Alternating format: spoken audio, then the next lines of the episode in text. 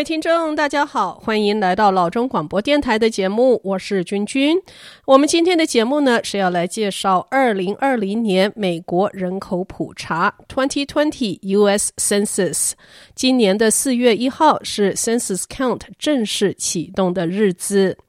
那么，人口普查是什么呢？简单来说，就是统计美国的总人口数量。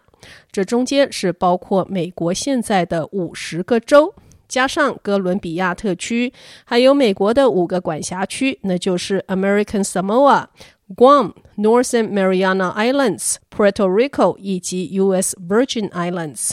美国人口普查是每十年要统计一次，上一次当然就是二零一零年了。那一次的统计结果，全美是有三亿零八百七十万人。那么在十年之中，美国的人口肯定是增加了不少。美国人口普查是授权于美国宪法，为美国人口普查局所执行，也称为 U.S. Census Bureau。这是一个无政党的机构。那么，既然十年来统计一次，那么美国第一次的人口普查又是什么年代发生的呢？答案是一七九零年，那也就是两百三十年前。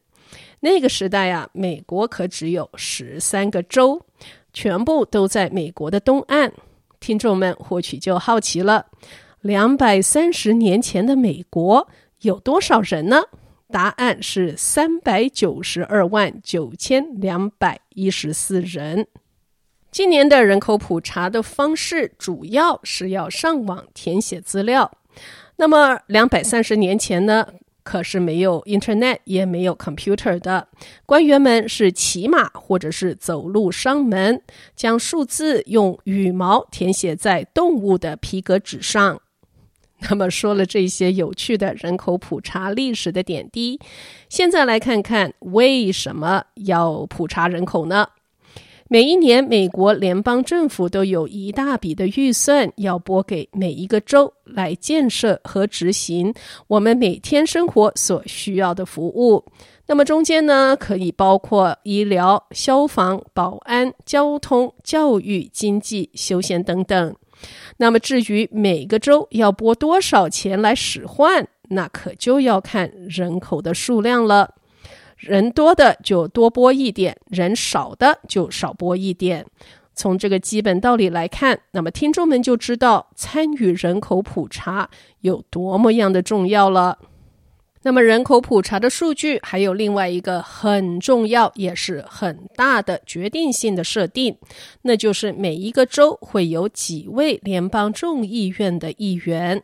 U.S. House of Representatives 是美国联邦立法机构，人多势众，自己居住的州联邦众议员人数多一些，就更容易争取到人民的福利，那会直接影响到人民生活的品质。二零二零年的人口普查在三月十二号到三月二十号之间，家家户户都会陆续的收到一份普查局寄来的邀请函。那么信中呢，会明确的提供三个不同的回应方式：第一个是上网填写，第二个是邮寄问卷，那第三个就是打电话。那如果在设定日期之后，您的户口还没有回应的话，普查局会派专员到您的住所敲门、登门造访，看看您是不是需要帮助。那当然了，也不是每个人都有电脑可以上网的。有些居民是有语言困难，或者是认知的障碍，也有些新的移民并不熟悉美国整体性的社会功能，所以根本就没能注意到人口普查这件事情在发生。所以呢，普查局的专员会登门造访，看看您是不是需要什么样的帮助，他们会尽他们的能力帮助您完成您的普查问卷。好的，那么接下来呢，我们就要看看啊、哦，人口普查。我们说到的就是要统计总人口的人数。那这个人数呢，又是怎么算法？在四月一日当天，居住在你的屋顶之下的人全部都算进去，这是一个引导的计算公式。那这中间呢，是包括主要大部分的时间是居住在你房子里面的亲戚和朋友，任何分租你房间的租客，或者是任何的室友，也不要忘记算儿童的人数，这包括与你同住在一个房子里的孙子、孙女。侄儿、侄女、养子、养女，甚至朋友的小孩，和父母离异而轮流分住在两处的孩子，只要他四月一号当天出现在你的屋子里，那你就把他给算进去。另外很重要的呢，就是新生的婴儿，包括四月一号那一天出生还在医院的小 baby，也要算进去。最简单的也是最清楚的指标，就是要算四月一号当天，主要是居住以及睡在你房子里面的人。那若是您有住宿舍的大学生的孩子、服役军人或者是住老人院的父母，那就不要算，因为他们人口的计算会有另外一个方式来完成。好了，那么刚才君君提到的呢，是典型的家庭结构，可是有许多根本就不是家庭形式的住宿，而是群体居住环境的人，那要怎么算法呢？这中间可能包括过渡之家、大学的宿舍哦，就像我刚才提起的看护中心、疗养院、监狱、军营、庇护所。长期驻扎在军舰上面的军人，这些群居形态的人口计算，普查局会与机构的行政管理人员联系，由他们来提供机构居住的总人数。那还有另一个不同的居住形态，那就是移动性的 （transitory location），好比说 RV 房车公园、campground 营地。船只港口、旅馆、马戏团等等，这一些属于移动性居住方式的人士，人口普查局会派专员到现场做访问，计数每一个单位的人口。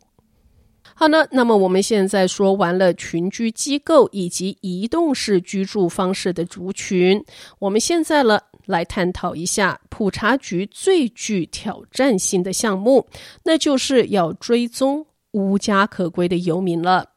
近年来，游民的人数是激增，也给人口统计数据的准确性带来很大的挑战。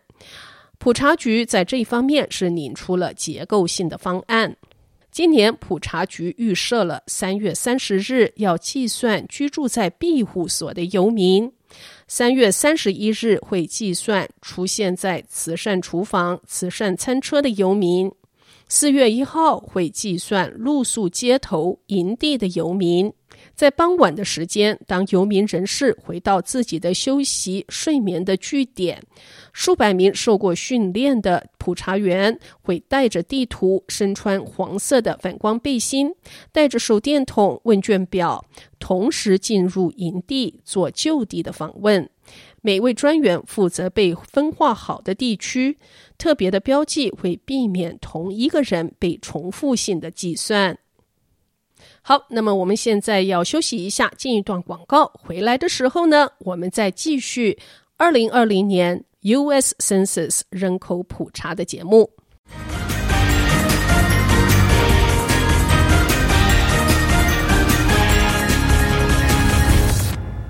欢迎回到节目来，这里是老中广播电台，我是君君。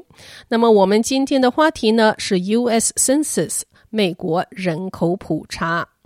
接下来我们要来看一下人口普查的问卷会问一些什么样的问题。首先，问卷会核对一下回答问题者，也就是住所的主人的基本资讯。那么这些呢，就是姓名、地址、电话号码、生日等等。接下来的问题就是住宅内居住的人数和这些成员的基本资料。这些包括性别、名字、出生年月日、族裔姓和与主人的关系，好比说是父母、子女还是亲戚、朋友、房客等等。那么问卷呢，还会问房子的地产是租的还是买的？那么，听众朋友们，上述是普查问卷会问的问题。那么，普查问卷绝对不会问的问题又是什么呢？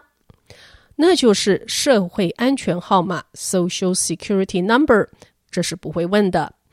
公民问题 （Citizenship） 也不会问。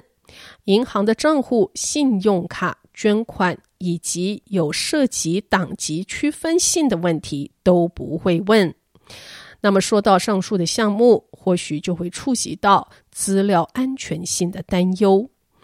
我们先来挑出公民问题的议题来说说好了。二零二零年的人口普查是不问你是否是美国公民的。其实公民问题打在一九五零年的问卷就没有出现过了。可是川普的政策却又想。把是否您是美国公民的问题重新放回问卷上。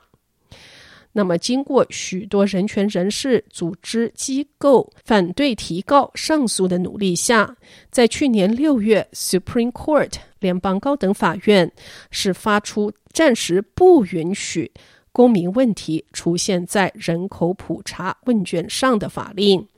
所以，至少二零二零年的问卷是没有公民问题的。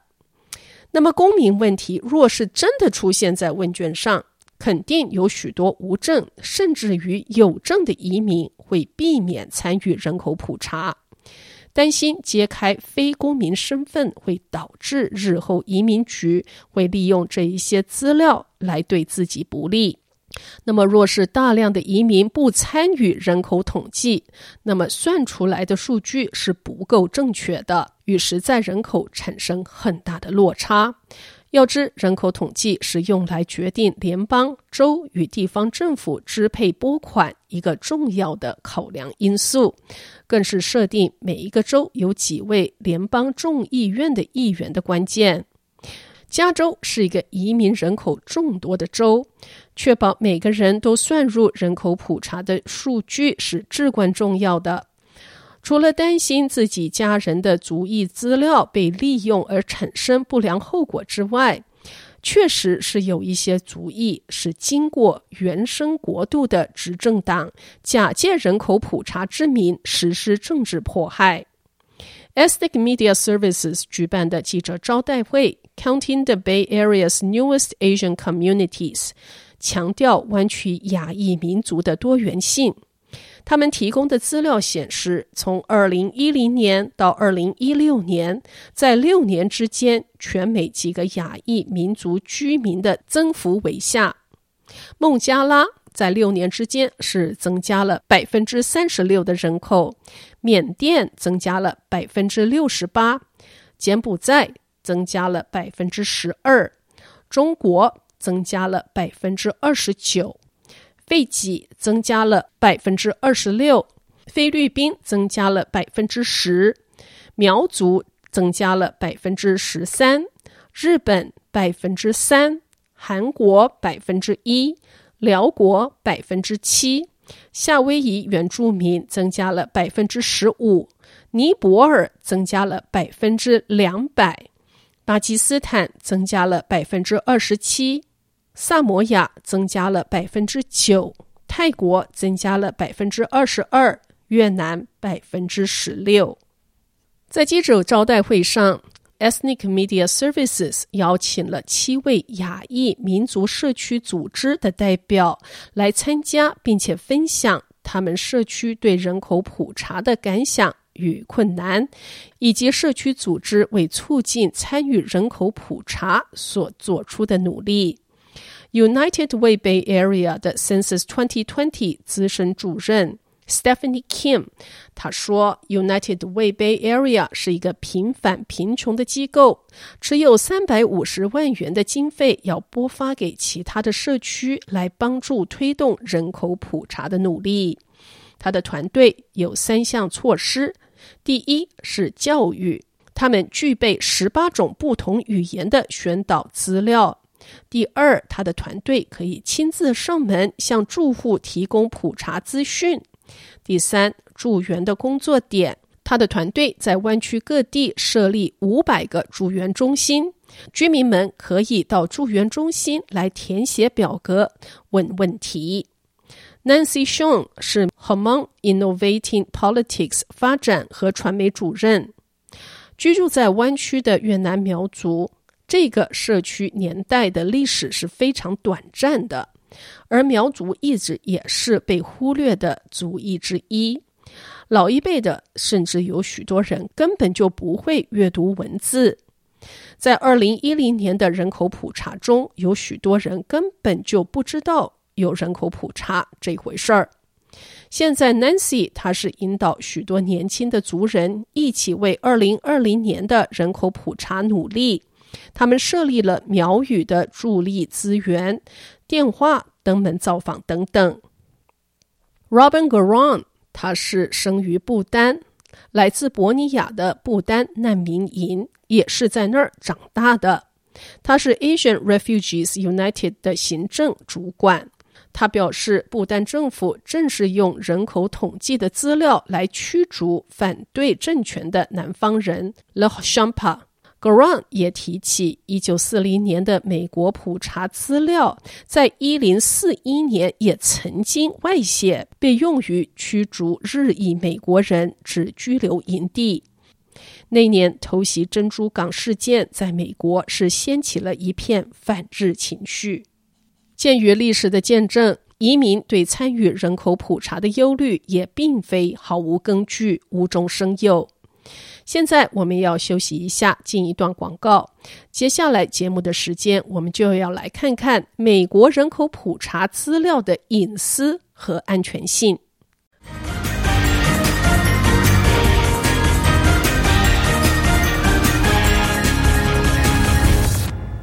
欢迎回到节目来，这里是老中广播电台，我是君君。那么我们现在呢，来关注人口普查资料的隐私和安全性。针对移民对资料使用的疑虑，Ethnic Media Services 是邀请了 Census Bureau Partner Specialist Mr. Sunny Lee Sunny Lee 先生来做了解答。那 Sunny 是这样说的。您的人口普查的个人资料是绝对保密的，没有社会安全号码，没有公民身份的问题，也没有银行账户的资料。您的个人资料不可以提供给任何政府机构，而所有普查局的工作人员在任职之前都需要发誓不能泄露任何个人的资料。这些资料释放期是七十二年之后。Sunny 是这样说的，那也就是说，二零二零年收集的资料一定要到二零九二年才会被释放。数位化资料库被骇客侵入，是现代人生活时时刻刻挥之不去的担忧。U.S. Census 的官方网站是这么写的。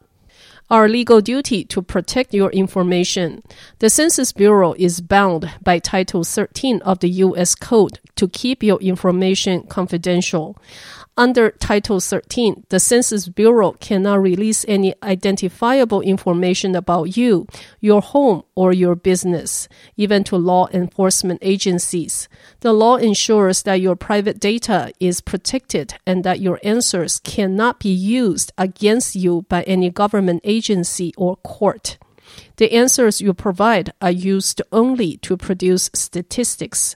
You are kept anonymous. The Census Bureau is not permitted to publicly release your responses in any way that could identify you or anyone else in your home. 美国人口普查局受限于 U.S. Code Title 13保密您的个人资料。在 Title 13之下，美国人口普查局不能释放任何有关您个人、你的家人、你的生意的资讯，甚至执法单位也不允许。法律保护你的隐私，你的回答不能用来被任何政府机构或法院置你于不利。你提供的回答只限于用于统计数据的产生，你的个人资料是隐藏的。美国人口普查局不许公开释放你的回答，来辨识你或你家中人口的身份。Secure technology。From the beginning of the data collection process, the Census Bureau follows industry best practices and federal requirements to protect your data. The security of Census Bureau systems is a top priority, and our IT infrastructure is designed to defend against and contain cyber threats. We continually refine our approach to identifying, preventing, detecting, and responding to these threats. 有关科技的安全保密，从开始收集资料的过程，美国人口普查局依据领域最优质的作业和联邦要求规范来保护你的资料。美国人口普查局的安全是最高优先。我们的 IT 基础设施设计为预防和防卫网络威胁。我们不断地优化我们的辨识、预防、侦测。应对网络威胁的步骤。好的，听众朋友们，四月一日就是二零二零年美国人口普查正式的启动日。